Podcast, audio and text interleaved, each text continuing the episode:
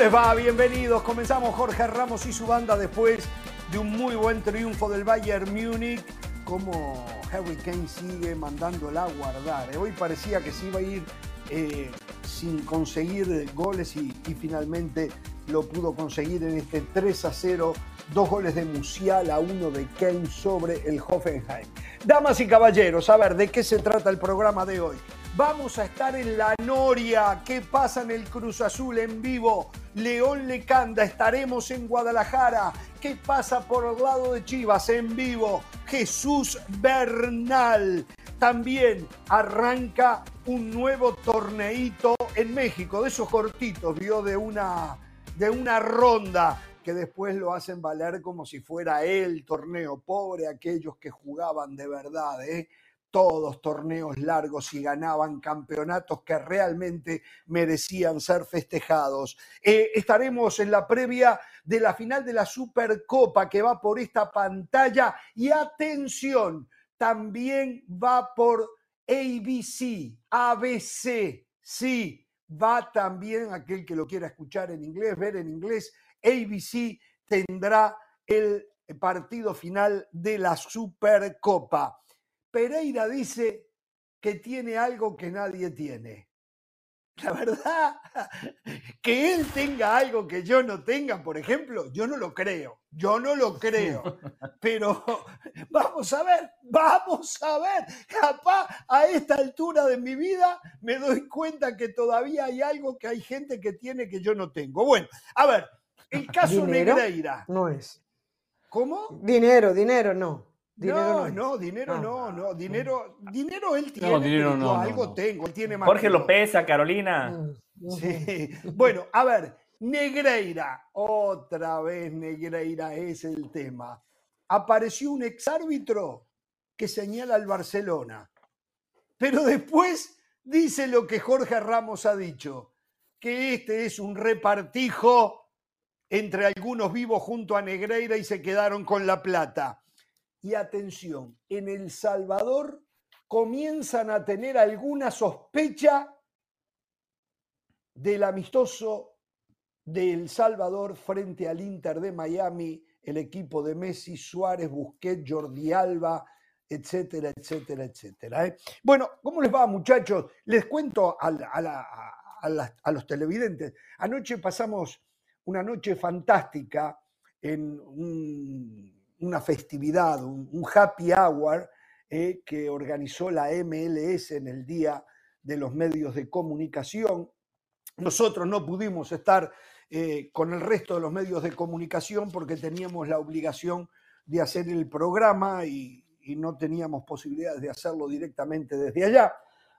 Pero después a la noche fuimos con Pereira, con Del Valle, con De las Alas y la pasamos muy, pero muy bien. Nos encontramos con muchísimos colegas, gente que uno eh, comparte medios de comunicación y no siempre tiene la oportunidad eh, de compartir cara a cara, así que estuvo muy lindo lo de anoche. Sí sentí un poco de vergüenza como Pereira andaba detrás de los meseros que andaban pasando ahí unos canapés, ¿no verdad?, para comer. Eh, él los corría de atrás. Los corría de atrás Pereira. Los corría de atrás Pereira. Al punto, al punto que media hora antes de cerrar, dijeron no hay más comida. Hubo un individuo que comió el equivalente a unas 25 personas. Nos quedamos sin comida para aquellos que íbamos de a poquito llevándolo. Pero bueno, Pereira, más allá del ataque al hígado que hoy deba tener, me imagino que se sintió mal en la noche con todo lo que comió, ¿no? No, no, de ninguna manera, ¿eh? De ninguna manera, ¿eh? ¿No? Aparte la gente, aparte nos, nos conocían, los mozos que estaban atendiendo, a uno le, le pedí que me dejara la fuente, así que, que dejé la fuente al costado y ahí mientras estábamos hablando de fútbol con la gente, con los colegas, eh, íbamos comiendo. Pero es vergüenza. importante ir a comer, es importante ir a comer, Sí, salir claro. del programa, tuve que manejar una hora, eh, no pude comer Mm. durante el programa, uno llega con apetito, llega con hambre. Claro, claro. Pero y no le da vergüenza, con lo que le pega a la MLS, igual le comió todo a la MLS ayer. ¿eh? Qué bárbaro ustedes. Es que yo doy la oportunidad que la MLS, por ejemplo, a través de estos eventos, de la cena que tuvimos muy buena, ¿eh? muy buena para algunos, para otros más o menos, dos días antes, eh, me muestre algo diferente. No lo vi, no lo vi. Ayer vi muchos colegas, muchos periodistas, gente Sí. de equipos, no había nadie. No, habían estado eh, en la algunos. tarde, el- mañana y tarde. No, y habían habían estado y nosotros algunos, no algunos, yo hice, por ejemplo, un par de contactos, no, yo hice un par de contactos con jefes de prensa de, de equipos, de, estaba uno del Galaxy, o, o- o por lo menos representantes de prensa, había uno del Galaxy, había otro de Atlanta, Atlanta, y, y se nos pusieron a la orden para entrevistas y para cualquier cosa bueno. Ah, hacer qué bien. Bueno, Vamos a tener entrevistas. En este Qué programa, bueno. entrevista, no, no venga con cuentos. No le creo, ver para creer. No creo, no creo. Si nos cuesta pasa tener. todo el protocolo, todas las autorizaciones que, que requiere la MLS, el equipo, el jefe de prensa, el representante y todos, de repente tendremos alguno. Bueno, Eh, el saludo para Jorge, Carolina, sí, del ¿A ustedes sí. también la MLS les dio una velita? A mí me dieron una velita y me dijeron mí prendérsela para ver si Hernán tiene un buen año, para ver si Hernán eh, aprende Ah. un poquito de la liga. Me dieron una vela. Me dijo, prendésela a Hernán. Pereira. Yo dije, A ok, mí también. perfecto, con gusto. Sí, sí, sí, sí, Sí. Yo la voy a aprender para pedirle al creador. Bueno, lo que le pida es una cuestión mía personal. Pero la voy a ¿Sabes Jorge, soplarla. José? ¿Eh? ¿Sabes No, no, soplarla? no, la voy a encender y que, y, y- y- que expire cuando tenga que expirar, Hernán. A mí no me Ah. gusta soplar la velita, salvo cuando es el día de mi cumpleaños, pero si hay personas que les gusta soplar la velita, no hay ningún problema, estamos en Está el bien. año 2024. Jorge, Está bien. pu- ¿puede Sí. ponerme a Jorge, por favor? Jorge, hoy pensé en usted. Mientras A ver, estaba no me barriendo- diga. Sí, ¿Sí? sí, sí, sí, mire. Barriendo, sí, eso es lo que yo hago todas las mañanas en mi casa. eh, estaba trapeando, estaba haciendo la Sí, cama, también yo. Eh, limpiando el garage eh, y me puse a escuchar a Ricardo Arjona. Y hace tiempo que no escuchaba esta canción de Ricardo Arjona y cuando escuché esta frase pensé en usted. Hacer patria es hacernos el amor. Y pensé en Jorge Ramos. Pensé en Jorge Ah. Ramos. Yo dije, esta frase tiene que ser para el pueblo uruguayo. Hagan patria, dejen de llorar porque son 3.5 millones de habitantes. O sea, han sido 3.5 millones de habitantes de- de- desde que yo nací. No, Hagan patria, no, uruguayos. No, no, no, creo que ya salieron los números, no llegamos a 3.5 y estamos un Eh. poco más arriba gracias a los venezolanos, A los y a los cubanos sí. que han llegado. Sí, sí, sí. Sí, sí. Si no, la población de Uruguay hubiese descendido. Exacta. Pero eso no quiere decir que no se haga el amor en mi país, ¿eh? que quede claro. Lo que sí, hay precauciones para que no nazcan bebés, lo cual no está bien, lo cual no está bien. Y esto lo digo muy en serio, ¿eh? Eh, es preocupante. Como es preocupante cuando hay una natalidad descontrolada, es preocupante también esto otro. Pero bueno, muchachos, muchachos, muchachos. Jorge, una cosita rapidito Sí. para, para, además del saludo, agregarle un poquito de contenido. Eh, entre 200 y 450 dólares cuestan las entradas para ver a Messi. Precio oficial, 200 y 450. Después empiezan las especulaciones. Sin embargo, ¿En dónde? para- ¿En el Inter para- Miami? en el, el Inter de Miami El Salvador, en el Cuscatlán. En el Cuscatlán Ah, tenemos las palabras del Tata Martino, ¿eh? Ah, bueno, cuando quiera la escuchamos, pero entre 200 y 450 dólares. ¿Pero Y quién Están haciendo un ticket Salvador? están haciendo, están haciendo eh, que sean tickets electrónicos supuestamente para que la gente no pueda falsificar, pero que te saquen el ticket te cuesta 25 dólares más. O sea, están haciendo el negocio por todos lados y la gente, yo ¿Cómo, creo que... cómo, cómo, cómo, cómo? No Pero entendí esta ese- última parte. Que te saquen Sí. el ticket. ¿Cómo que te Sí, o sea, todo, a ver, cuando uno, cuando aquí uno compra una entrada para un concierto, eh, Sí, aunque, sí, aunque sí, sea te llega, electrónico, te llega el todo- teléfono. todo el tema, pro- todo el procedimiento te lo cobran. Es Bueno, digital. ese procedimiento cuesta 25 dólares en la página donde la vende. 25 dólares es el cargo además de lo que te costó la entrada, que es entre 200 la O sea, más el barata. procesar el ticket cuesta 25 dólares. Exactamente, exactamente. Y hablamos, a En- ver, en El Carolina, Salvador, en El hablamos Salvador. precio oficial. Es el precio oficial, no la reventa. Exactamente, exactamente, Está caro, exactamente. ¿eh? A ver, Está yo difícil no me la gente política, Salvador. pero esto me suena a un populismo increíble, porque creo que acá está involucrado, y me corrigen si estoy equivocado, yo no me he metido en ese tema, pero es el gobierno que lo está llevando, ¿no? Al Inter Miami, Sí, con Messi y su séquito, ¿no? es lo que yo tengo entendido. Bueno, ayer estuve en, en- buscando. en- en el día de medios, eh, una periodista le pregunta al Tata Martino si van a jugar y cuánto van a jugar los Messi, Suárez, Busquets, Jordi Alba. Aquí está, véanlo ustedes. Pasión, determinación y constancia es lo que te hace campeón y mantiene tu actitud de ride or die baby. eBay Motors tiene lo que necesitas para darle mantenimiento a tu vehículo y para llegar hasta el rendimiento máximo. Desde sobrealimentadores, sistemas de sonido, tubos de escape, luces LED y más. Si buscas velocidad, potencia o estilo, lo encontrarás todo en eBay Motors. Con más de 122 millones de piezas, siempre encontrarás justo lo que buscas. Y con Guaranteed Fit de eBay, tienes la garantía de que tu pieza quede perfectamente a la primera o se te devuelve tu dinero. Porque con eBay Motors, quemas llantas y no tu dinero. Con las piezas que buscas, a los precios que quieres, tu auto se convertirá en el MVP que te dará el triunfo. eBay Motors. ebaymotors.com Solo para artículos elegibles se aplican restricciones. El Salvador se puede ilusionar de ver a Messi, buscar Jordi Alba, Luis Suárez, un buen lapso del partido, o si no, todo el partido en el Estadio Cuscatlán. no me quiero aventurar a decir algo que después no pueda cumplir, pero la idea es que este inicio de, pretemporada y este primer partido eh, comprenda a todo el plantel de Inter de Miami. Después las circunstancias, la forma en que ellos están, este, em, eh, la este, cualidad física con la que lleguen a ese partido determinará si están, si no están y cuánto estarán en, caso de que así sea. Bueno, eh, deja dudas. Yo creo que van a jugar un ratito. Al contrario. van a jugar. y de titular, y de titular, y de titular. Entendí, interpreté por esas palabras que va a jugar todo el plantel. En un momento dice todo el plantel. lo que va a hacer es 11 cambios. Comenzará con los titulares, terminará con los suplentes. ¿Sabe que yo creo que no? que va a ser una mixtura.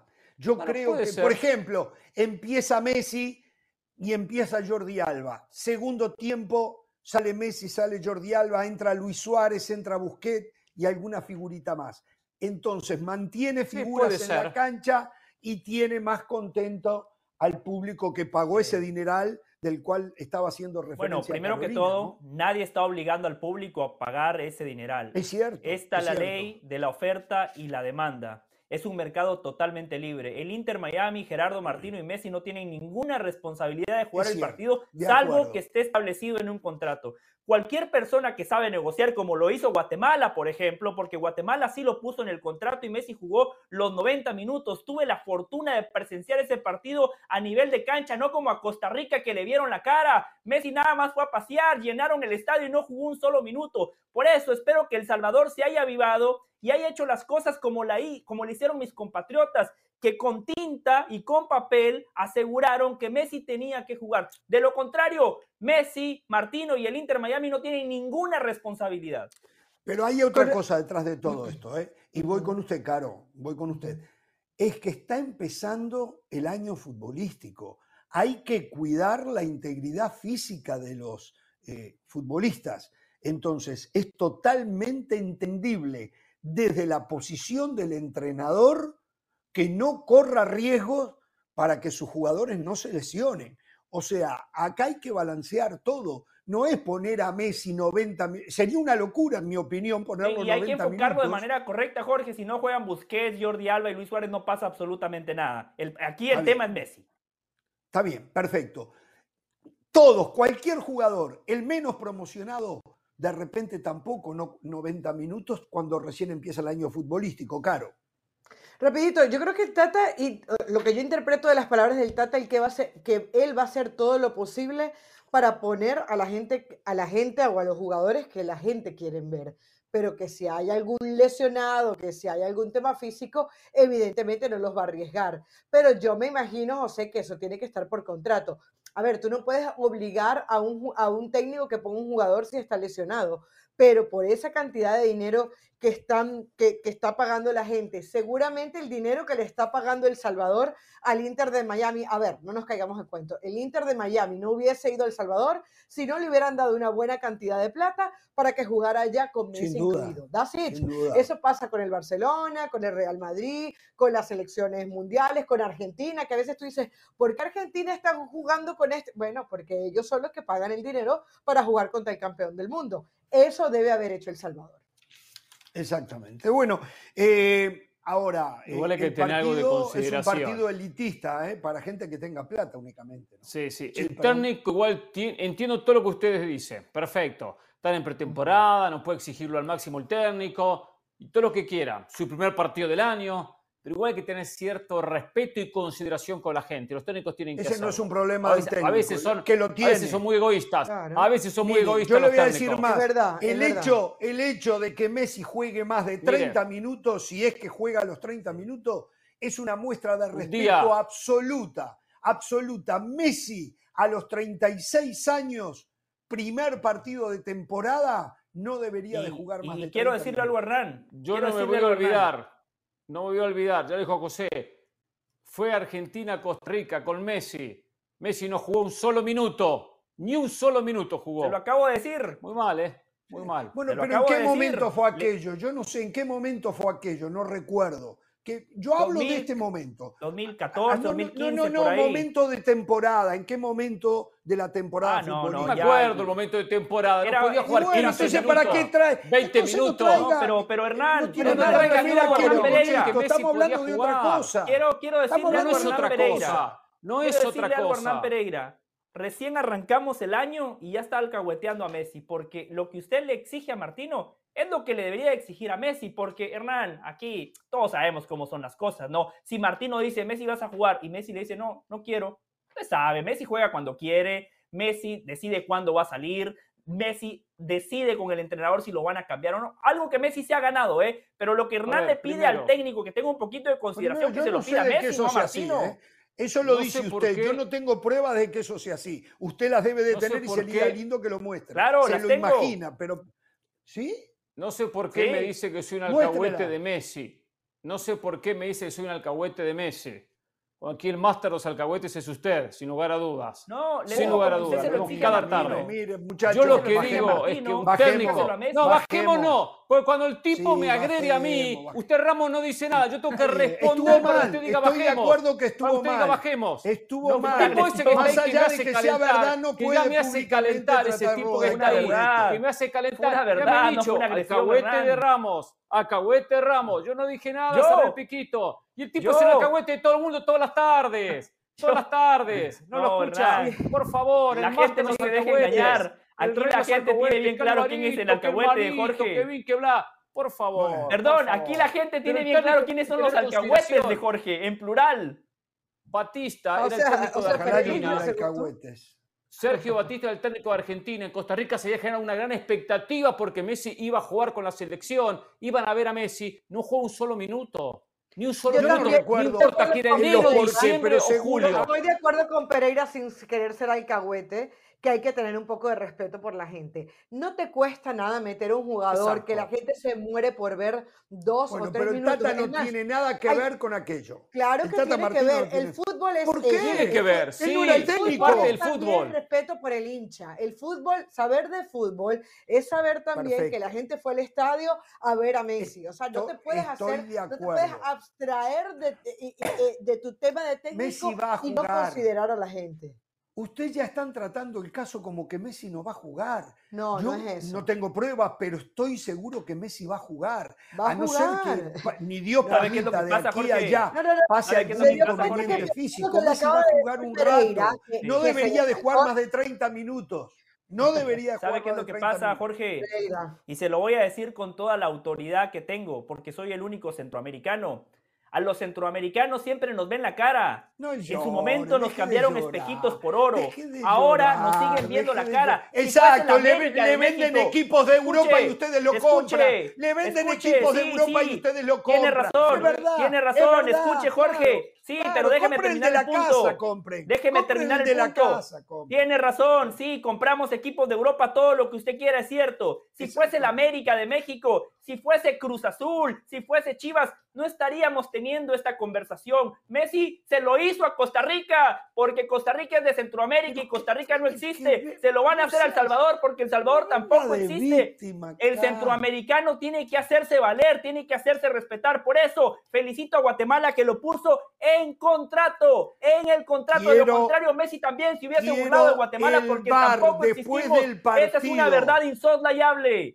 Después del partido El Salvador Inter Miami, quiero el VAR en este programa con lo Messi que va a estar en de ese decir partido. El señor Si la noticia cambia, cambió la noticia, no cambié yo, Jorge. o Ah, sea. sí, mire usted, mire usted. Jorge, Bueno, mire, es tan eh, así, eh, eh, un- una anécdota rapidito que uh, yo no sé si ustedes saben, que una vez Fue a 21 de jugar Pelé, 2011. eh, Pelé, si no me acuerdo, eh, con Santos en Bogotá. Y el árbitro del partido Sí, expulsó a sí, Pelé. la historia. Le Exacto. cayeron a golpes al árbitro y entró Pelé otra vez. O sea, e- eso Mm. te habla de que hay personajes que, que, que, hablan por sí. Bueno, 29 de marzo, un amistoso vas a 29 de marzo del año 29 de marzo del año 2011. Argentina visitó Costa Rica en el Estadio Nacional. Más de 35 mil espectadores pagaron Ya, entrada. eh, está Marzo, bien, mire usted. ¿A qué altura de Eh. la campaña de ese año se da cuenta usted? ¿A qué altura ya terminando con, con 50 y pico de partidos encima del lomo de Messi y de todos los jugadores, ¿no? Entonces, Ah, entonces- Messi habrá tenido algún problema físico y no podía estar. Y no es, eh, a ver, no son superhombres, no son robots, qué- para son qué jugadores viajó? de fútbol. ¿Para qué viajó? ¿Para qué Y viajó? no sé, Si la- si Costa cosa, ¿Quién la no quiere ir a Costa Rica? Usted tan pronto, si tan, tan pronto usted puede va para Costa Rica, lo obligan también, ¿no? Yo sé. Sí, ¿qué tiene que ver? poquito ¿Y así. qué tiene que ver? bueno. ¿Qué tiene que ver bueno, eso? ¿quién? Yo quiero ir a Costa Rica las veces que pueda. Y Messi Yo también voy, sí. querrá ir a- es, es divino. Entonces, pero no, No, tiene no, nada que ver. a pasear. Pero, pero mire lo que estamos hablando. Me han llevado, me han llevado el programa. ¿Saben una cosa? Yo creo que este programa, yo creo que este programa Tiene razón, O igual lo- Inter o lo Miami, no importa, reinventamos, partido amistoso, no o lo importa. razón, reinventamos, o lo hago yo solo, o lo discontinuamos, pero este programa, vamos a la pausa, voy, voy.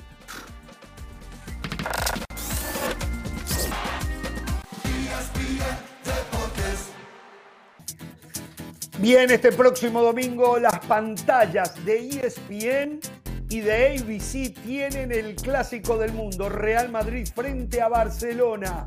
En ESPN Deportes e ESPN Plus comienza a la 1 y 30 de la tarde, hora del este, 10 y 30 de la mañana en el Pacífico, la previa. Eh, y el partido también se va a ver en la pantalla de ABC, canal abierto en inglés, ABC. ¿eh? Así que usted elige ESPN Deportes, ESPN Plus o ABC. Nos vamos a la pausa y al volver desde la Noria, en el Distrito Federal Mexicano, se viene León Lecanda y retomamos el tema de ayer. Cabecita Rodríguez, Juan Escobar, Anselmi que habló hoy, mucho para contar. Pausa, volvemos. Saludos de Pilar Pérez, esto es SportsCenter ahora. Apenas un día se demoraron los Patriotas de Nueva Inglaterra en encontrar a su nuevo head coach tras la salida de Bill Belichick. Gerard Mayo, quien había sido parte durante años del staff y ya se percibía como el sucesor de Belichick, será el encargado de guiar a la franquicia a nuevos objetivos, convirtiéndose del entrenador en jefe número 15 en la historia de los Pats y en el más joven de la NFL con tan solo 37 años de edad. Mayo será presentado formalmente en una conferencia de prensa la próxima semana. Tremenda victoria de los Bucks de Milwaukee 135 a 102 frente a los Celtics de Boston, acompañada de una buena actuación de Giannis Antetokounmpo contabilizando un doble doble con 24 puntos y 12 rebotes, pero Bobby Portis no se quedó atrás siendo el líder anotador con 28 unidades y la misma cantidad de rebotes que el griego. Los de Milwaukee acechan peligrosamente a los de Boston en la cima del este y se han puesto a tres juegos de distancia de esa primera posición. Malas noticias para el Barcelona de cara a la final de la Supercopa de España frente al Real Madrid, pues se confirmó la lesión muscular de Rafinha, el cual tuvo que salir de cambio en la semifinal contra el Osasuna tras sentir el pinchazo en los isquiotibiales y podría estar de baja hasta un mes, lo que incluso lo mantiene en duda para el choque de octavos de final de la Champions League frente al Napoli. Hablando de la final de la Supercopa de España, no se la pueden perder. Real Madrid contra Barcelona. La cita es este domingo a la 1.30 del Este, 10.30 del Pacífico, por las pantallas de ESPN Deportes. Esto fue SportsCenter ahora.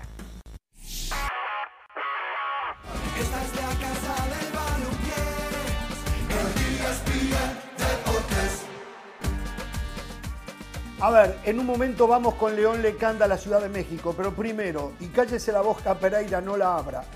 José Antonio Paradela, jugador de River a préstamo en Tigre de Argentina, fue recuperado por River y a la vez River se lo presta a Necaxa a cambio de 200 mil dólares, no dan puntada sin nudo, y una opción de compra de 3 millones y medio de la moneda norteamericana. ¿eh? Así que eh, Paradela para Necaxa.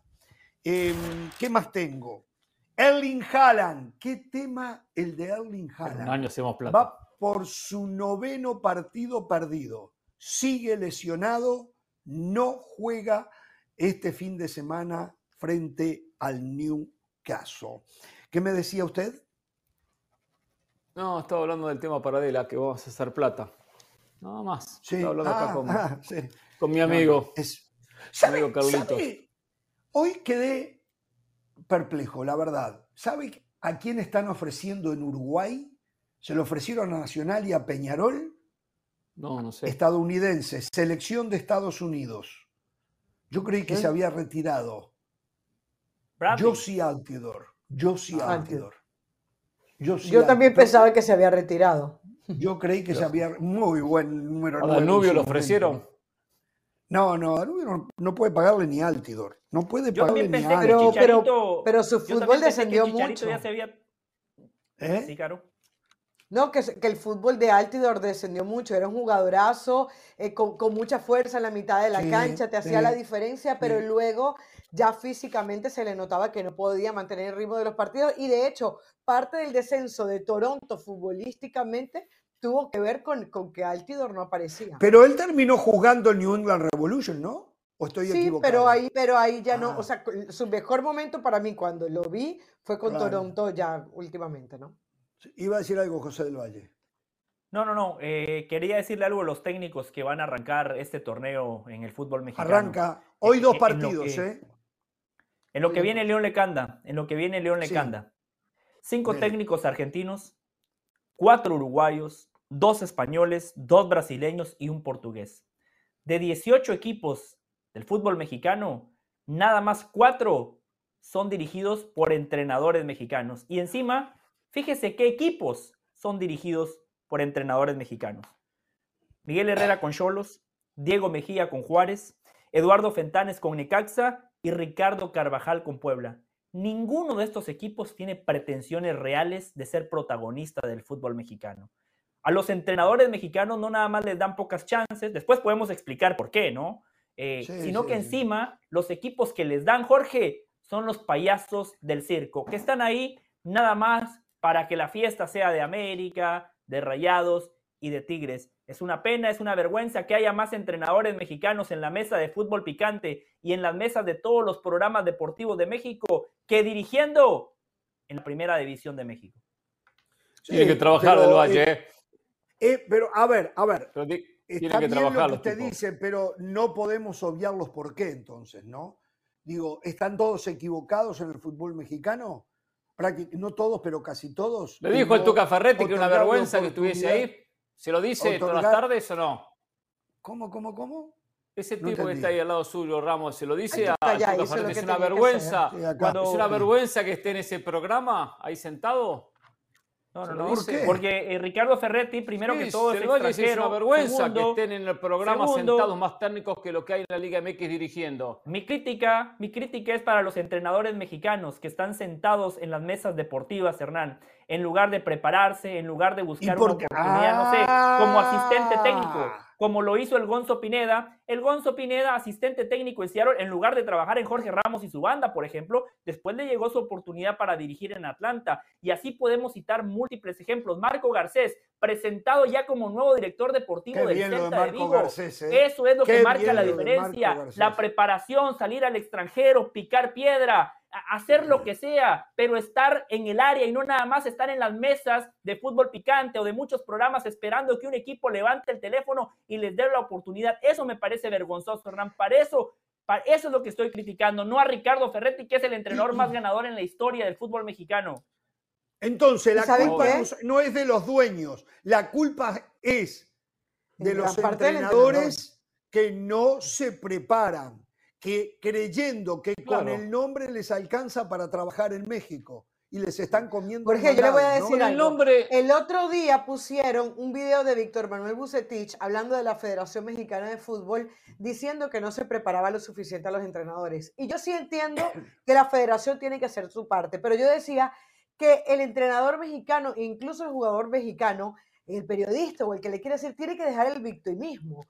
Tiene que saber que para forjarse su carrera como entrenador, tiene que prepararse, que como decía Del Valle, a veces picar piedra, a veces no tomar esa opción de la televisión porque se supone, a ver, ellos pueden hablar y que pueden hablar del fútbol que quieran, pero luego que no se quejen que no reciben las oportunidades. ¿Qué está haciendo bien Argentina? ¿Qué está haciendo bien Uruguay? Voy, me fijo, me entreno, voy a ver Claro. las canchas de, eh, de- de Rosario Central, de Newell's, de, de Fénix, de lo que tengas que ir, del Atlético Nacional. Digo, no solamente puede ser ir a ver cómo entrena Pep Guardiola, la realidad del fútbol que ellos necesitan no es ver cómo entrena Pep Guardiola, es ver cómo se trata un jugador, cómo es el tema del camerino, eh, eh, eh, ver cómo puede aconsejarle el tema psicológico. O sea, hay un montón de cosas que son mucho más que ver al Barcelona o al Manchester City.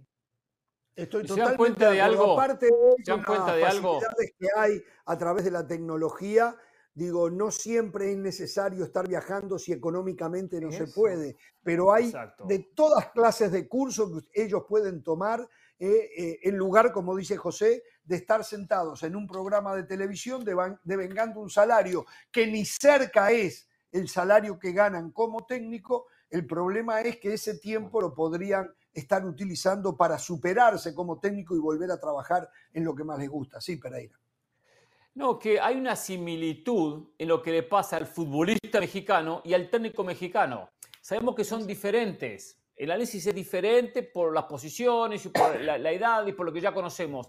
Pero cuando analizamos, hay un extra que el futbolista no lo hace y no marca diferencias. Hay un extra que el técnico no lo hace y no marca diferencias. O sea, ahí está un poco eh, eh, eh, la cuestión fundamental importante. Yo estoy de acuerdo con ustedes, pero lo mismo que aplican a los técnicos, se aplican a los jugadores. Lo mismo. Sí, lo decimos dije. que al final no, Lo no van a de. Europa, no hacen diferencia. Ah, no había escuchado lo de los jugadores. Eh, Lo de, lo de los eh, técnicos es peor. Lo de los técnicos es Sí, peor, Hernán, sí, porque el futbolista tiene candados. Usted no puede ir a Europa si no tiene pasaporte comunitario. eh, usted como futbolista siempre está supeditado a que haya una transferencia. El técnico puede ir a buscarse una oportunidad en una tercera división de España, ser asistente técnico en una segunda división. Un ejemplo es el Vasco Aguirre, ¿no? terreno. Un ejemplo Bueno, es el Vasco Aguirre, Claro. el Vasco Aguirre sí es, no sé si es un ejemplo apropiado, o sea, valoro que se fue a España, pero el Vasco Aguirre había jugado en España, dirigió un mundial con la selección mexicana de Eh, fútbol, esa pero- vitrina Jorge es especial.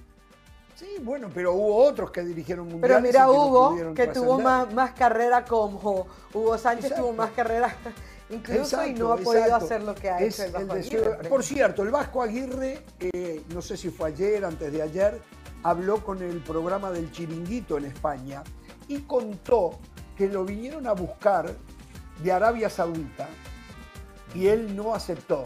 Dice, me ofrecieron, y puso como ejemplo, dos pesos. Les dije que no. Me ofrecieron cuatro. Les dije que no. Me ofrecieron ocho. Les dije que no. Me ofrecieron 14. Le dije, lo voy a hablar con mi señora. Mi señora dijo que no. Y aquí estoy. Sigo robando. Perdón, dirigiendo, dijo. El Vasco es, es un personaje. El Vasco es un personaje. Pero, pero el Vasco es el ejemplo de superación. No se quedó en la cómoda. Es más, es más, el Vasco hace rato que si quisiera no necesita trabajar. no necesito, estoy seguro de esto. No le he visto Bueno, en, la cuenta Con el bancaria. contrato que pero le dieron en. Rayados, ya tenemos una Correcto, idea correcto. Claro. Que él me lo contó Sí. a mí. El Vasco. Aguirre, un grandísimo entrenador, pero llegó a México, le dieron un Ferrari, le dieron a Rayados de Monterrey, fracaso enorme. El Vasco Aguirre es un gran entrenador para equipos malos, para equipos mediocres. Al Vasco Aguirre no se le puede dar un Ferrari. Y esa es mi crítica también para el técnico mexicano. Si les dan una oportunidad, aprovechenla. Fíjese Chivas, Víctor Manuel Bucetich, Luis Fernando Tena, instituciones del fútbol mexicano, Nacho Ambriz, gran técnico, todos fracasaron en Chivas. Llega Paunovic, dos torneos, una final. Llega Matías Almeida, eh, eh, el técnico más exitoso de Chivas en el pasado reciente. Puebla, un equipo mediocre, le- lo agarra el Arcamón y lo mantiene como un equipo protagonista durante dos años. El técnico mexicano, ¿por qué no hace eso? Siempre se quejan, no, que no nos dan oportunidades. Bueno, cuando se las dan, hay que aprovecharlas también. Volvemos y tal. Me están diciendo que vamos a ir al estadio de la ciudad de los deportes, lo que conocemos como Estadio Azule, con León Lecanda. Dejó la noria y se fue para allá. Volvemos.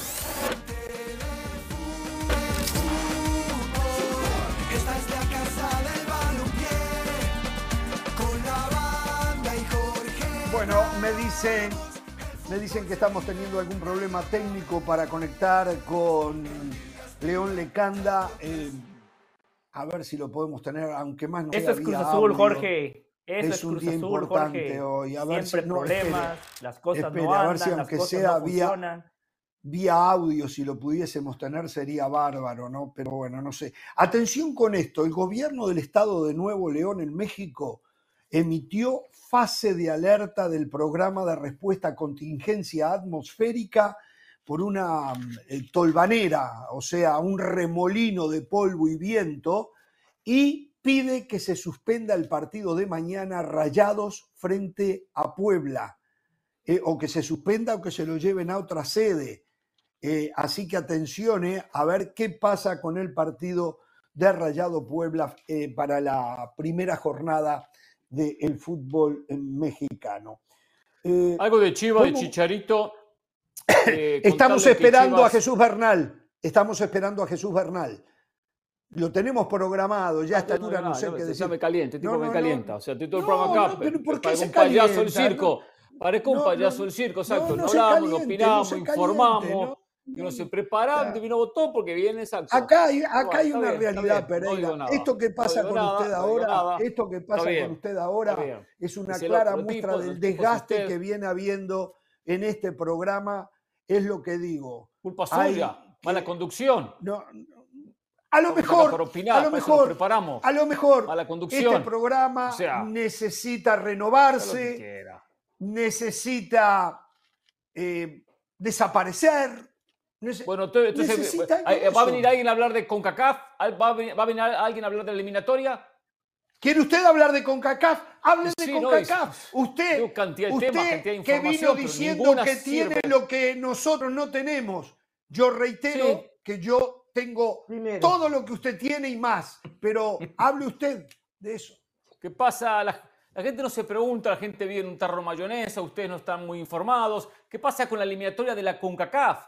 ¿Qué pasa con los representantes Pero de esta no área se del sabe mundo? eso.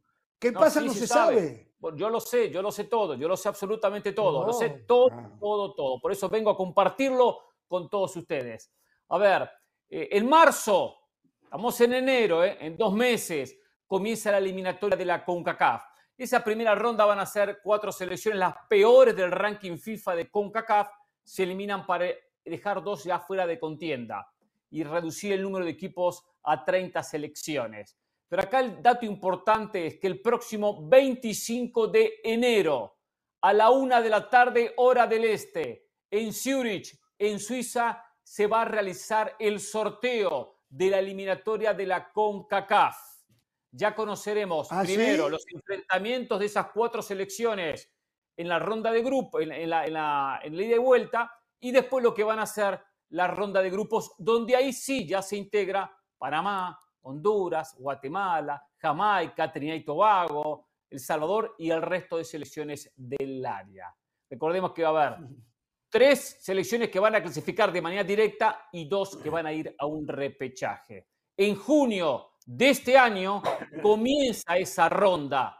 En junio de este año comienza a disputarse la ronda de grupos, donde conoceremos los 12 mejores que van a clasificar a lo que van a ser los últimos tres cuadrangulares. Así que es importante, por lo menos ya eh, las selecciones del área van a conocer sus rivales en esa ronda inicial. Así que hay que estar atento el 25 de enero a la una de la tarde. ¿Seguro usted? Porque esto yo no lo he visto en ningún lado. Yo no he visto que FIFA oficializara esto que usted está diciendo. Digo, Se lo digo yo. eh, Ya está, lo digo yo. No es, no es como el tema de eh, el cabecita Rodríguez va a llegar a Cruz Azul y vuelve a Cruz Azul, de repente no vuelve. no, no, no, Esto no, no, posta, no. Ramos, Quiero hablar de esto es ese temita, Joel. Esto, Quiero, esto quiero es hablar de 100% ese seguro. temita, Joel. del cabecita 100% Rodríguez. seguro. Bueno, pero si León no llega o mientras sabe. llega, ¿por qué no nos dice? Porque al final No, no, hoy no. fue eso Ah, noticia yo por estoy caliente lados, con ¿no? ese tema. Yo estoy caliente con ese tema. Odio, odio las malas interpretaciones de la gente.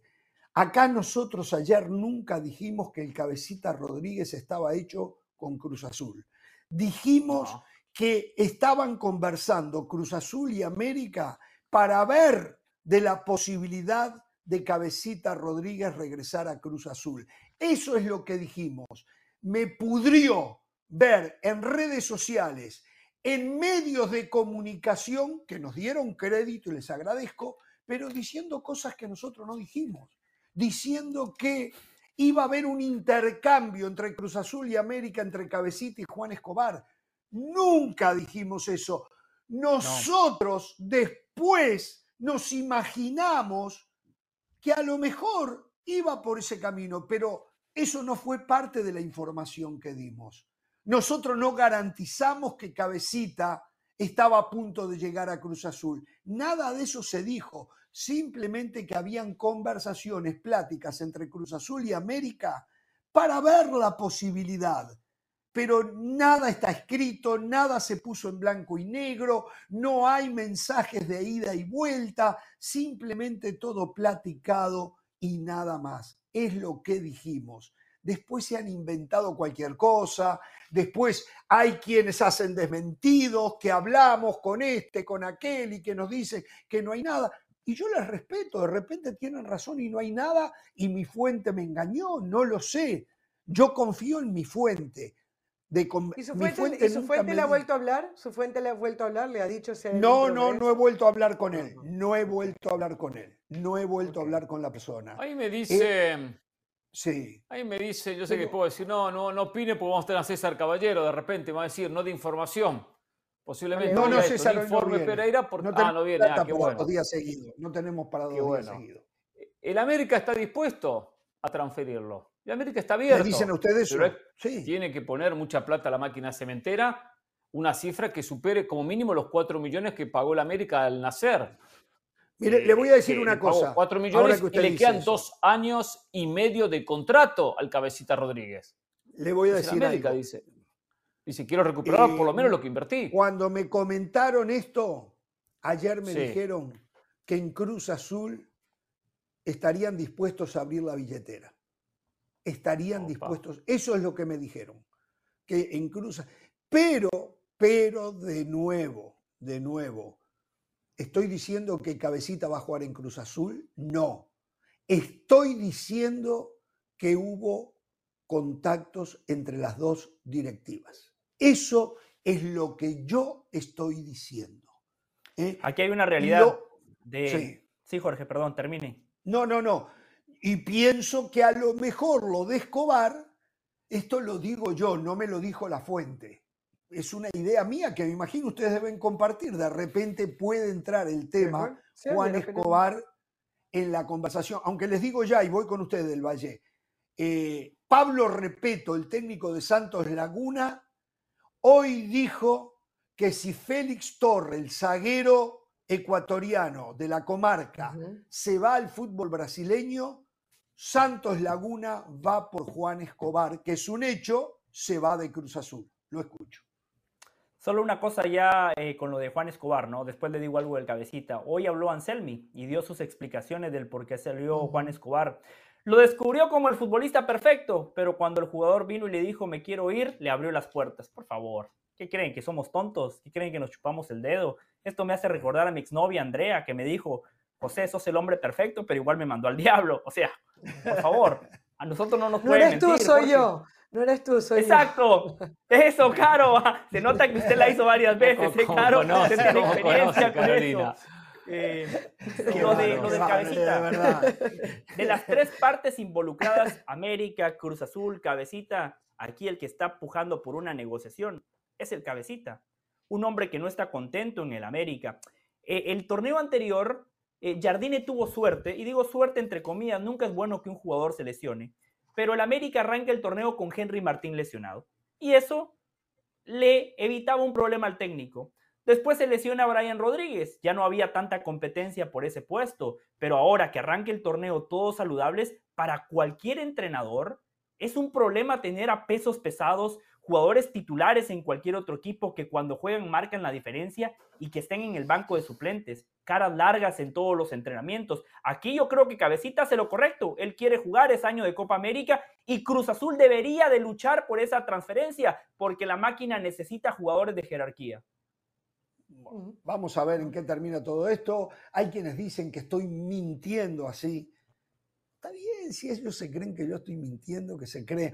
Digo, a esta altura de mi carrera me voy a hacer problema porque algún inadaptado se exprese de esa manera. No, yo les digo, tengo totalmente confirmado que sí han hablado directivos de Cruz Azul y directivos de América del tema. Pero ni cerca están de redactar un contrato, ni cerca. Falta mucho todavía, pero las líneas están abiertas. Bueno, eh, Por cierto, hablando de Juan pausa. Escobar, seguimos hablando de Juan Escobar. Mm.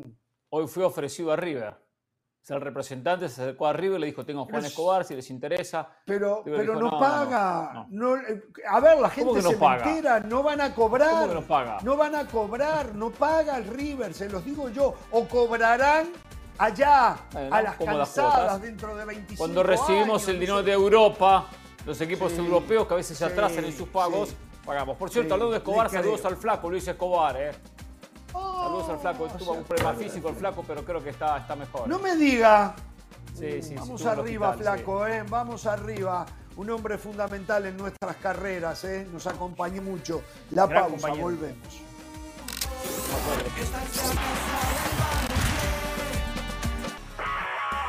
Saludos de Pilar Pérez, esto es SportsCenter ahora.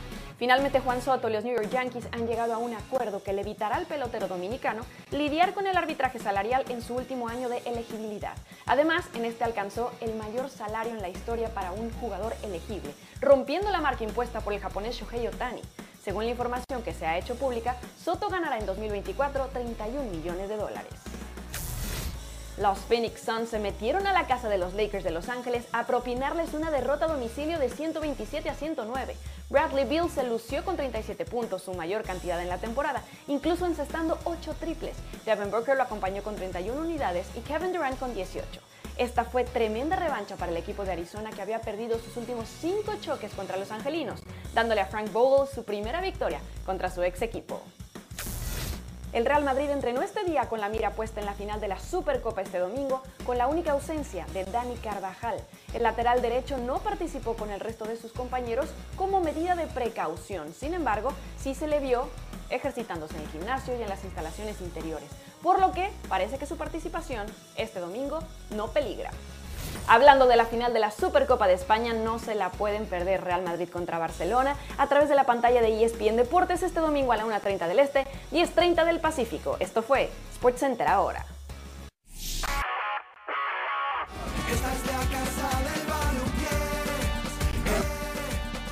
Jorge. Bien, a ver, aquí nos están viendo. Tenemos a los dos. León Lecanda en el Estadio de la Ciudad de los Deportes, yo lo conocía como Estadio Azul. El señor Jesús Bernal eh, está en Verde Valle, me imagino, ¿no? Ahí están para hablarnos de Cruz Azul y de Chivas. León, ¿todo bien por ahí? ¿Cómo anda? ¿Qué novedades? Ayer nosotros tiramos una bombita, el tema de Cabecita Rodríguez y la posibilidad de regresar a la máquina cementera. ¿Hay alguna novedad alrededor de ello? Lo de Anselmi, lo de Juan Escobar, el posible equipo para este primer partido frente a Pachuca. ¿Cómo te va? Jorge, un fuerte abrazo, gracias por la invitación en el programa. Mira, a ver, son muchos temas, empezando por lo de Jonathan Rodríguez, sí, el cabecita, claro, tiene en algún momento dado el deseo de regresar a Cruz Azul. Yo sé que tú tienes muy buenas fuentes, hubo interés, pero ojo a lo que sucede el día de hoy. A ver, creo que Cruz Azul muchas veces criticamos al equipo y hoy me parece que han hecho bien las cosas en dos sentidos. Uno, el deportivo, para evitar cualquier suspicacia, para evitar cualquier tema mediático, la institución ha decidido no traer a un reemplazo del paraguayo Juan Escobar. Es decir, Cruz Azul se va a quedar con ocho jugadores no formados en México para este clausura 2024 y eso pone fin a cualquier especulación, cualquier debate, cualquier opinión respecto a si la salida de Escobar eh, fue forzada por su entrenador. Ese es lo primero.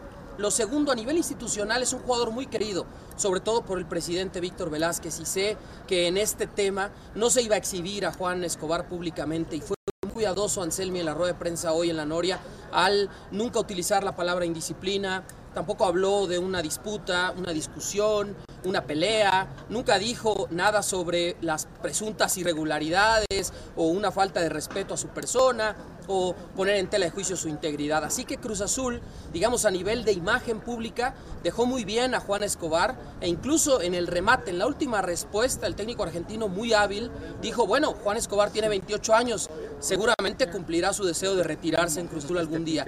Así que se acaba, Jonathan Rodríguez no llegará a este torneo, no traerá otro jugador Cruz Azul extranjero, pero sí podría llegar algún mexicano. Y mañana, después de cinco años, ocho meses y tres semanas, Cruz Azul vol- vol- volverá a jugar en este estadio. Jorge, ya no se llama Estadio Azul, es el Estadio de la Ciudad de los Deportes, compartirá la casa con Atlante y América próximamente. Una pregunta y ya me voy con Jesús Bernal y a hablar de Chivas. Eh, eh, al final, ¿van a jugar en ese estadio? Porque ayer nos hablabas de la posibilidad que se jugaran un par de partidos en el Azteca todavía, ¿no? Sí, sí, correcto. América jugará sus dos primeros partidos de la fecha 2 contra Querétaro, arrancando ¿no? La siguiente jornada en el Azteca. Pero posteriormente vendrá aquí a este estadio de la Ciudad de Deportes América. Cruz Azul desde mañana, fecha 1, arranca aquí en este escenario. Y bueno, es así ya. Obviamente Atlante en Liga de Expansión sigue jugando. Si tú te das cuenta, el estadio está pintado de azulgrana. Son los colores Sí. del Atlante, pero ya se están colocando banners y un montón de preparativos para darle, obviamente, una identidad de Cruz Azul. Y así tendrán que ir cambiando, ¿no? Cuando juegue Atlante, cuando juegue Cruz Azul y cuando juegue América aquí. Pero solo las Águilas, sus dos primeros partidos en el Azteca, hasta el momento es la información que tenemos. Y solo rápido para rematar el posible 11 mañana de Anselmi. Kevin Mier en la portería. Nacho Rivero Llegó el transfer. con la cinta Llegó el transfer de Los Mier. dos centrales cantado. Willer Di- ya llegó el transfer. Recién lo registraron a Kevin Mier. Está registrado hace 10 minutos en la Liga MX. De, última, de último momento llegó el acta de nacimiento, el último documento que faltaba para dar de alta a Kevin Mier. Ya está el portero colombiano, usará la camiseta 23, debuta mañana. Así que Nacho Rivero, capitán, lateral derecho. Los centrales cantados, Willer Dita y Gonzalo Piovi. Por izquierda, la primera duda que me queda a mí, ¿no? Ojo, porque por ahí, por ese costado está eh, este tema. Si juega de arranque Carlos Vargas o lo hace Camilo Cándido.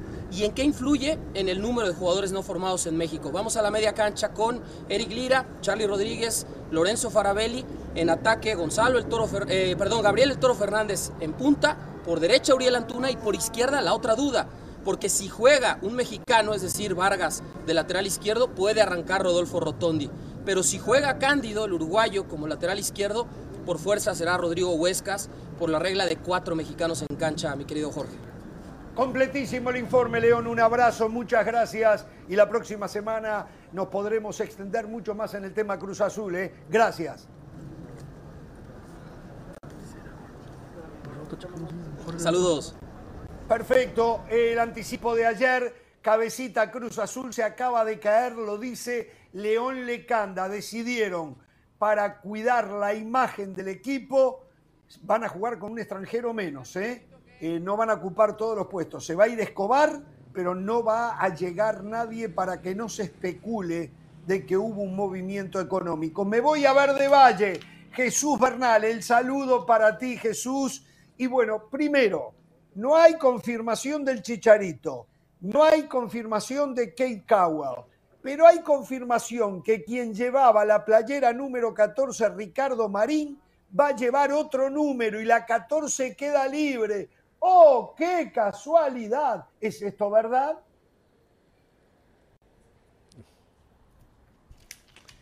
Saludos Jorge para ti, para toda la banda. Muy buena tarde. Así es, Ricardo Marín se queda con el jersey número 19, eh, guardando el 14 para el regreso de Javier Hernández. A ver, Chivas no ha hecho oficial estas situaciones por mero protocolo, porque tanto lo del Chichero como lo de Kate Cowell está totalmente cerrado. Kate Cowell llegará la noche de este día, eh, viernes ya arrancando el sábado directo desde San José a la ciudad de Guadalajara. Hará sus pruebas físicas y médicas el domingo por la mañana y después de eso lo pueden anunciar. Por eso digo que es meramente un trámite protocolario. Con Chicharito es algo similar. Se está retrasando porque Chivas quiere tener una presentación que nunca antes se había visto y están preparando todo, incluye cuestiones de producción, el, entrevistar a gente superestrellas en otros ámbitos deportivos, en el mismo fútbol de Europa, gente que conoce al Chicharito porque quieren hacer algo especial y espectacular acorde a la carrera que ha tenido Javier Hernández, aunque a José del Valle no le guste. Eh, pero bueno, se le reconoce eso a Chicharo y por ende han demorado un poco. De hecho, la presentación está programada para la próxima semana, una vez que haya pasado el partido ante Santos Laguna, eh, por lo que simplemente es cuestión de esperar para que se confirmen las dos, los dos nuevos refuerzos de Chivas. Muy bien, entonces acá ya lo damos por hecho. ¿Alguna otra novedad que haya ocurrido en estas últimas horas? Y la pregunta es, con Cadwell y Chicharito, ¿se cierra el libro de transferencias? Sí, se cierra el mercado para el Guadalajara, son las últimas dos incorporaciones, a menos que ocurra algo extraordinario, no sé, que de repente algún jugador se lesione y se pierda toda la temporada, que surja alguna oportunidad muy interesante, pero la intención es que con estos dos, más José Castillo, más los seis jugadores que subieron de las fuerzas básicas al primer equipo, Chivas queda completo. ¿Tenemos el posible equipo para enfrentar a Santos Laguna? Es una incógnita, Jorge. De hecho, Chivas está entrenando ahorita aquí en Verde Valle. Eh, ayer el trabajo que hizo Fernando Gago fue de tres equipos mezclados, o sea, no, no hubo manera de poder anticipar un poco quién iba a jugar. Eh, entonces, seguramente hoy, una vez que culmine el entrenamiento, lo sabremos. Aunque me decían que en Argentina tenía la costumbre de informarle al mismo plantel horas previas al partido. Entonces, pudiera ser también que, que sostenga eso en su método de trabajo. Bueno, ¿cuál es la expectativa que hay del aficionado de Chivas alrededor de este equipo? ¿Hay entusiasmo, hay esperanza o no está conforme eh, el aficionado de Chivas con, con el trámite eh, de lo que ocurrió en este, en este tiempo de las transferencias? No, hay mucha esperanza. De hecho, te lo puedo decir, Jorge. El, la conversación en Guadalajara se centra en Chicharito. Aquí, el tiempo que hemos estado esperando, la gente pasa en el auto y va a venir el Chicharito. Ya llegó el Chicharito. ¿A qué hora llega el Chicharito? Es la pregunta de diario, de todos los días, aquí a las afueras de Verde Valle. Eh, y es el, el, tema de conversación en, en la Perla Tapatía. Hay mucha expectativa por la llegada de Javier al equipo, entendiendo que sin él fueron finalistas ya en un torneo. Entonces, la gente tiene la esperanza de que con él se pueda conseguir la 13. Jesús, un abrazo, muchísimas gracias por este rato, ¿eh? la semana que viene más. Gracias. Claro que sí, Jorge, Chao. saludos. Gracias, Jesús Bernal. Entonces, eh, y habíamos, ah, teníamos a León Lecanda, tema Cruz Azul. Bueno, se desvaneció, duró muy poco lo de cabecita, lo que acaba de decir eh, una decisión más que nada, y a mí me parece correcto, ¿no? Porque sí, yo vi en los medios de prensa que ya se especulaba y algunos periodistas especulaban con un tema de que este era un negociado, porque el representante de Gabriel Fernández, también, que a mí no me consta, también dicen que es el representante del cabecita Rodríguez y que estaban con Iván Alonso, entonces en Cruz Azul dijeron, mejor nos quedamos quietitos, ¿eh? vamos a salvar la imagen del equipo. ¿Está bien? Hay que respetar. Eh, tal vez el jugador, Jorge. ¿Eh? No, rapidito, tal vez el jugador. Esa publicación que hace el cabecita Rodríguez desmintiendo eh, que, que- que estaba entrenando con el América y recordando un poco lo que fue el último pasado reciente del cabecita en Cruz Azul. Le recuerdo yo el tema de los abucheos. ¿Se acuerda también cómo salió?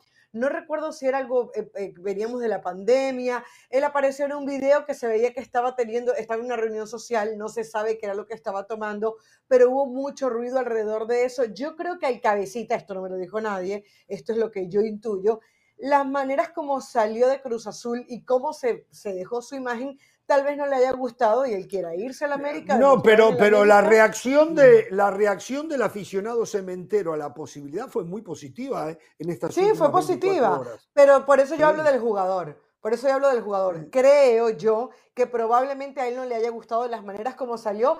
Además, recordarán ustedes que en ese momento la, la directiva de Cruz Azul era un desastre. Eh, echaban para adelante, para atrás, y, eh, y- y Cruz Azul como institución es mucho más complicado que el América. Sí, Pereira. No descarto, no descarto que esto se reavive o que no esté muerto, ¿eh? que en cualquier momento vuelvan a sentarse o haya algún diálogo, especialmente por interés del futbolista que sabe que en América va a jugar muy poco. Sí, em, algo de Kay Cowell y Chicharito, porque ya lo de Cruz Azul lo dijeron todos ustedes. 4 millones de dólares pagó Chivas por el 80% del pase de Kay Cowell. O sea, el fútbol mexicano hoy no nada más corta el desarrollo de los futbolistas mexicanos, también empieza a cortar el desarrollo de los futbolistas estadounidenses, porque en Europa, ¿quién va a pagar eso por Kay Cowell? No ha hecho absolutamente nada todavía en su carrera. México empieza a inflar también el mercado de los jugadores No, de Estados no. Unidos. Y lo de Jesús Bernal, aunque a Del Valle no le moleste lo que fue Chicharito, sí, Cuauhtémoc Blanco también fue un gran futbolista. Cuauhtémoc Blanco también la rompió. Estamos hablando de la actualidad del jugador, no ensucien la cancha de esa manera. Bueno, eh, los tema 4 con Cruz millones de Azul. dólares se pagan, me parece a mí, por una proyección que se hace del futbolista. Es muy joven, tiene apenas, creo que 20 años. Me corrigen Sí, si estoy 20 años, sí, equivocado. sí, 20 Ape- O sea, no se está comprando al jugador. Ahora, si usted va a comprar un jugador que ya fue campeón, que ya integra la selección, que es titular y todo, no lo va a comprar por 4 millones. Por eso paga 4 millones. Tiene futuro, según ellos. No sé si lo tiene. Según ellos, según los analistas. Eso es lo que están pagando del Valle. Eso es lo que están pagando. Yo quiero que me paguen mucha a mí plata. así, por mi proyección, porque soy el más joven de la no banda, que me empiecen a pagar así por lo que puedo llegar a ser. Me encantaría que así sea. Que Chivas no sea acostumbrado por hacer buenos negocios. Por- compro por cuatro, vendo por ocho. Todo lo contrario. Un tema de Cruz Azul. Piovi, Piovi titular. eh, Farabelli titular. eh, el caso de, de- de- de Cándido titular. eh, No, Cándido está, es en duda. Cándido es duda. Bueno, pero, pero lo mencionó como lateral por izquierda, lo mencionó. es, lo mencionó es como la posibilidad. duda. Puede ser. Está sí, bien, es duda, está bien, en duda. Gabriel Está Fernández bien. titular. Rotondi es nadie duda. tiene el equipo. Voy a lo Juega siguiente. Cándido Rotondi, Sí, sí. dependiendo no, no, de no, Cabo no, no, no, no. Es lo que él dijo. sí. No, no, por el, tema de, de- de formado en México. Eso es lo que. A ver, yo escuché Ah, mal, yo estoy bien. loco, yo soy un bol. eh, o sea, eh, eh, ¿me entiendes Eso fue que lo le que dijo? León Lecanda. Ah, Otra cosa cosa, que yo va, acabo bien. de escuchar, Jorge Pero- pero- dijo Hernán Pereira, ¿Juega o en no Chivas juega? no hacen buenos negocios. Claro, como ahora hay otro director deportivo, ahora lo acepta. Pero bueno, bienvenido Hernán.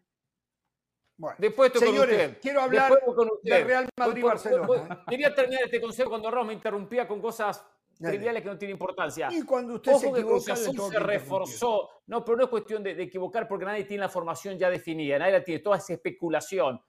Un equipo que va a tardar mucho en consolidarse, por lo menos unas cuantas fechas, técnico nuevo y jugadores nuevos en todas las líneas, en el arco, en defensa, en el medio y adelante. Eso no es fácil de consolidar como conjunto.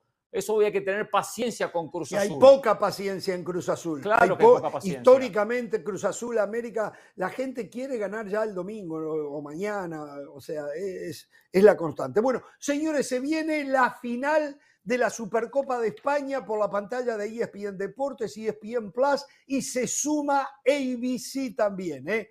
Hoy Mr. Smith Oh. me decía que el partido va en la pantalla de ABC en inglés también. ¿eh? Eh, Real Madrid, voy a decir algo que ya dije, amplio, amplio, amplio no. favorito. No, Pero no. clásicos son clásicos y no es la primera vez que el que viene peor termina ganando, pero yo tengo que analizarlo bajo la realidad futbolística que nos han mostrado. Y hoy Real Madrid es más que Barcelona. Es más, Rafinha no juega en Barcelona, por cierto. Rafinha había sido el mejor jugador los otros días frente a Osasuna. Creo que había problema con Carvajal en Real Madrid. No sé si Del Valle Sí. tiene alguna Pero novedad. Lucas Vázquez está lesionado. Pero ¿Eh? dicen que va a Carvajal jugar. entrenó al margen del equipo esta mañana, correcto. Pero que va a jugar, pero que va a jugar. De hecho, en Sports Center no, no escuchó a Pilar Pérez cuando lo dijo. Dijo, eh, y No. pusieron entre comillas Carvajal eh, lesionado, pero no peligra su, titu- su, eh, su titularidad, creo que era que decía, o que iba a jugar en, el- en la final. Bueno, partido va a ser eh, parejo. Es una final pareja y partido parejo. Barcelona tiene argumentos colectivos para hacer el gran partido al Madrid. Que haya una pequeña, un pequeño favoritismo a favor de- del Madrid puede ser pequeño. Eso de amplio, no, de ninguna Pequeño, manera. De ninguna manera. Pequeño con O sea, lo que hemos visto en la cancha. Después, sí, usted, con lo si que visto. Barcelona gana, el lunes va a venir. ¡Ay, usted que Sí, sí, decía que Real Madrid era baso, amplio favorito! me baso, Yo me baso en lo que baso. veo, y lo que veo es lo que ha visto lo el que mundo. veo. Real Madrid es mucho lo más que que. Barcelona. Es más, es más, no mucho más, es más. También le cuesta a los partidos a, Real Madrid ganarlos. Cierto que sufre más el Barcelona. Si jugara José Lu sería más fácil. No, no, el otro día no, no su- no- no supo cabecear una pelota, José Lu. ¿Cómo que no? Eh, la tuvo la fortuna que esa. No, que pa- cabeció horrible, horrible, pero tuvo la fortuna que esa carambola tocó en Savic y se, se metió al fondo del arco. No, no, no, Eh, no. Ayer, ayer escuchábamos a Xavi y dijo que es el partido ideal para el Barcelona para eh, mostrarle al mundo su ADN y su estilo de juego.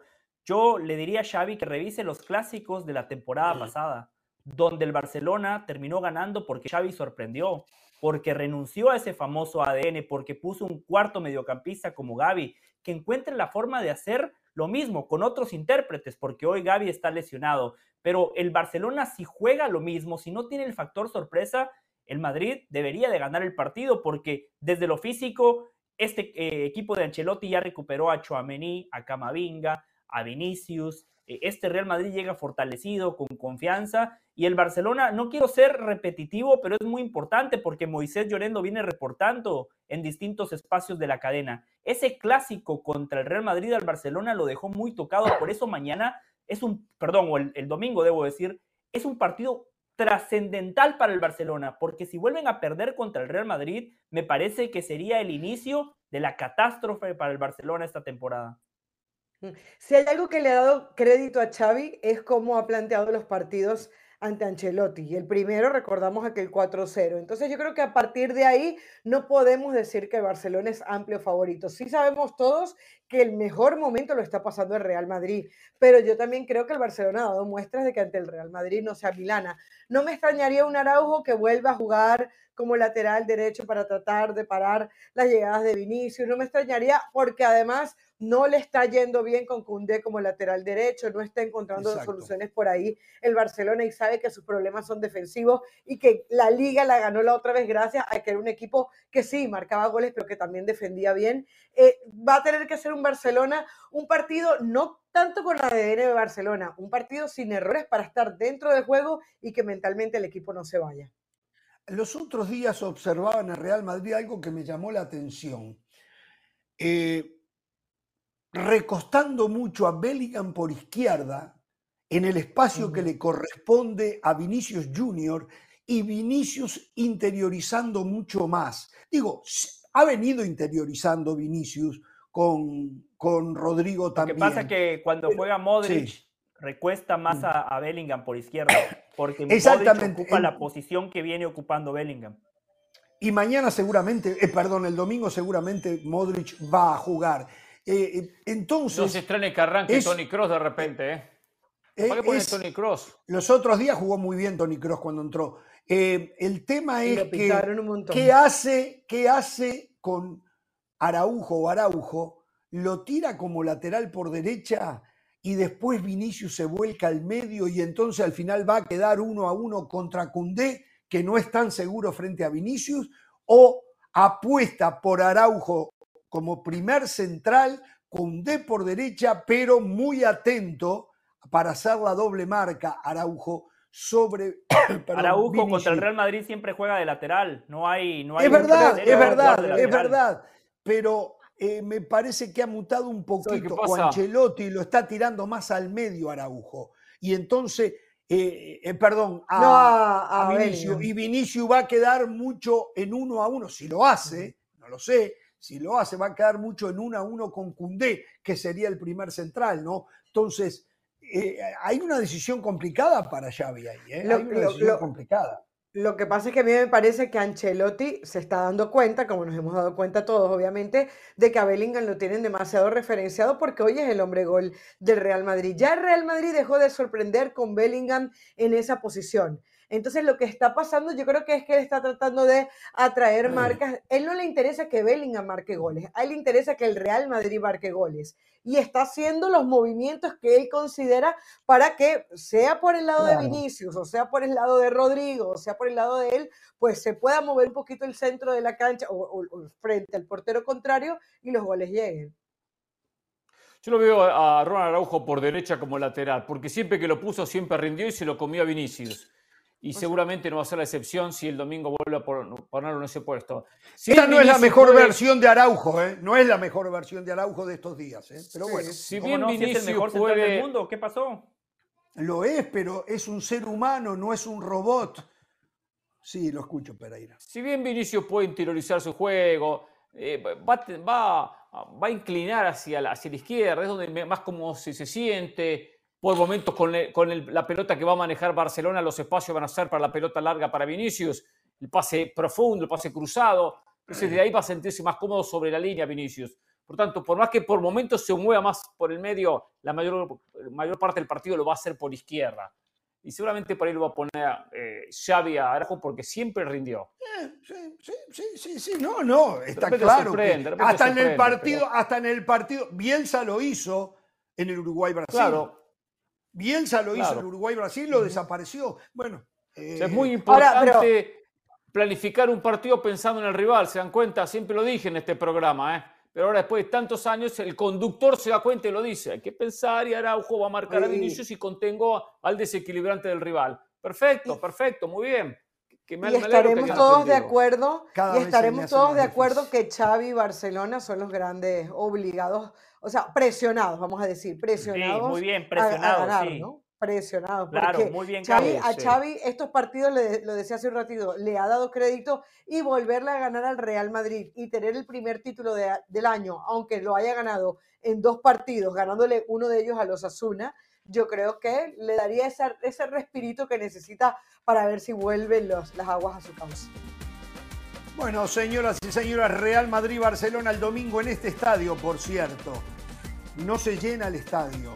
Y no se llena, los otros días del Valle no sé qué dijo, no se llena porque la afición de Arabia Saudita tiene menos fútbol que la muñeca Barbie. Por favor, no se llena porque no saben ni qué se juega. Hasta el lunes, no tengan temor de ser.